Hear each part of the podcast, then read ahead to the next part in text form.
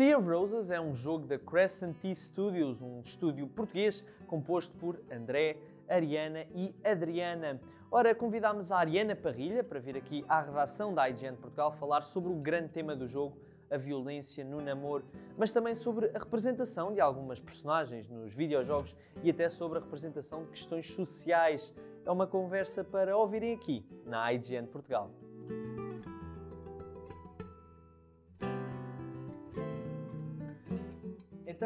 Bem, uh, Ariana, antes de mais, obrigado por teres aceitado o nosso convite. Eu quero começar por te perguntar pela origem do Sea of Roses, porque sei que tem muito a ver com a tua dissertação de mestrado, não é?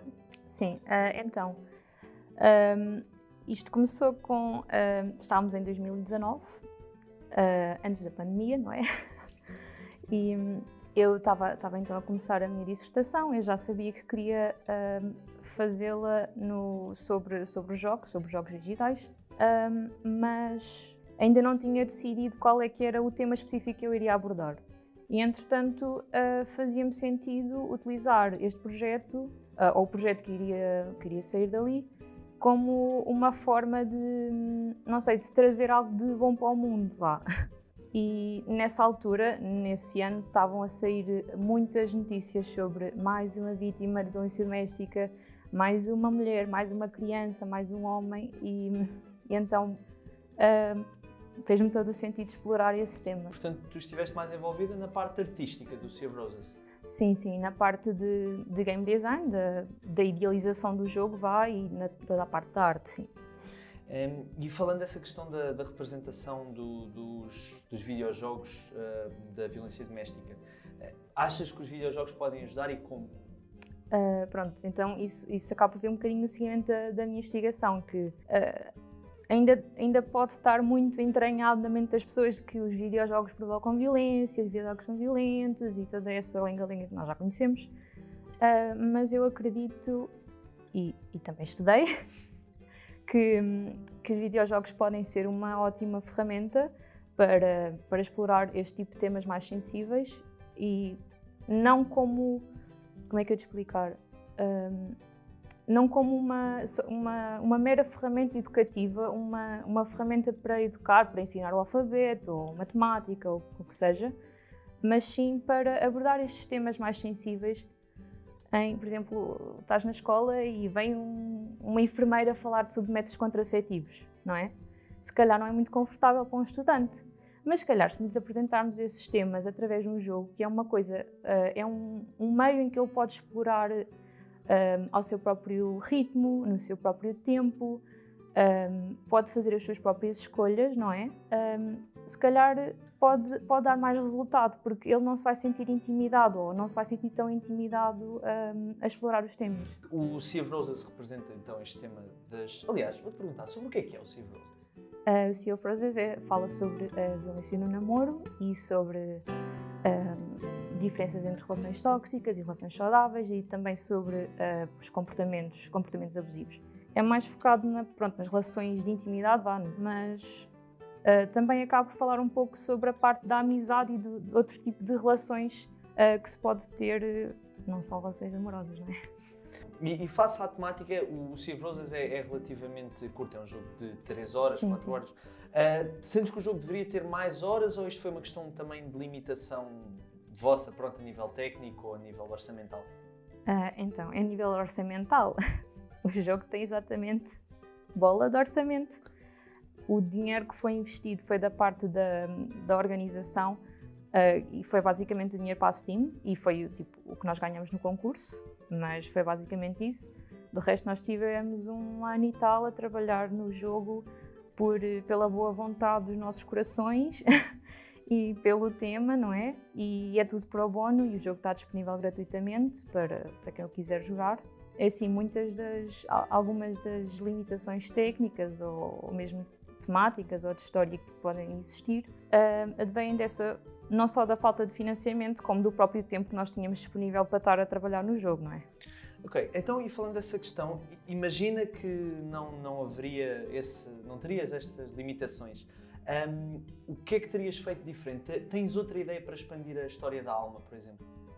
Para expandir a história da alma, uh, Sim, a história da alma, ela acaba por ter um bocadinho, um bocadinho de backstory, um, que aparece, eu penso que aparece um pouco mais para a frente, não é? Não, não é uma coisa tão explorada inicialmente, porque o foco ali maior é sempre a Marion. A Marion que é a nossa, a nossa heroína e o jogo, o jogo acaba por, por se focar muito nela, mas obviamente que se tivéssemos mais tempo, se tivéssemos budget, haveria essa possibilidade de explorar mais as outras personagens, porque pronto, nós temos muita afinidade com elas, são os nossos bebés, e a vila, a própria vila que, que nós criámos, todo aquele ambiente, nós achamos que tinha muito, tinha muito potencial para, para ser explorado e, e, para ser aumentado. E até a própria história para ser mais, mais space, não é? Para não ser tão apressada como, como se calhar acontece. Um, agora, eu queria perguntar também pela representatividade. Portanto, eh, porque a Marion acaba por ser uma personagem relativamente. É uma mulher bonita, apresenta todos os padrões de, beleza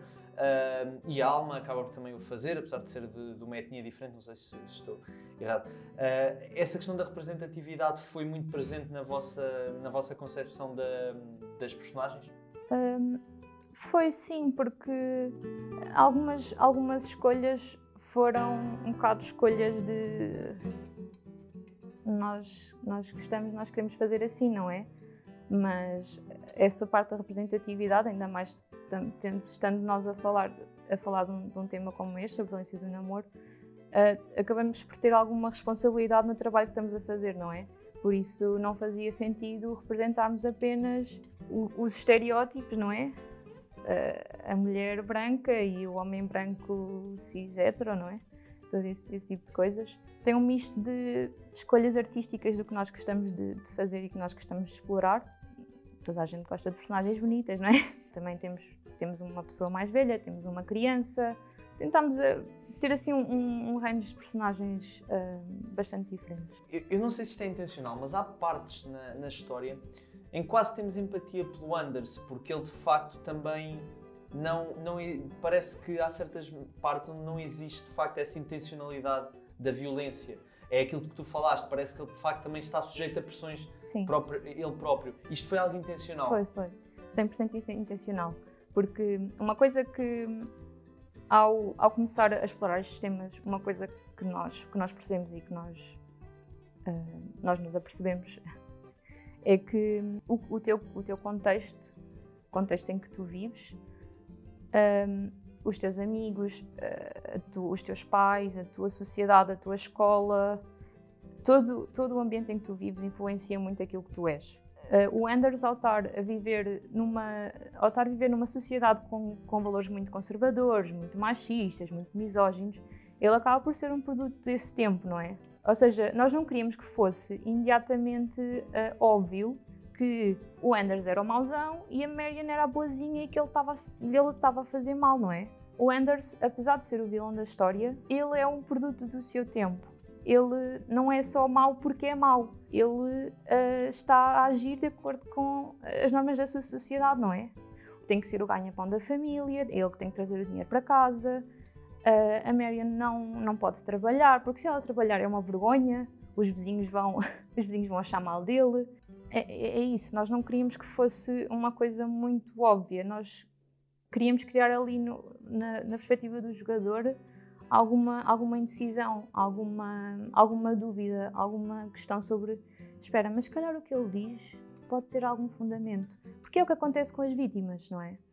E, e, e ao jogar o jogo tu compreendes isso, porque a Marion tem dúvidas durante o jogo todo. Se se realmente está feliz naquela relação, se os comportamentos do Anders fazem sentido ou se não fazem, se, se aquelas novas perspectivas que ela, que ela adquire um, se fazem sentido para ela ou não.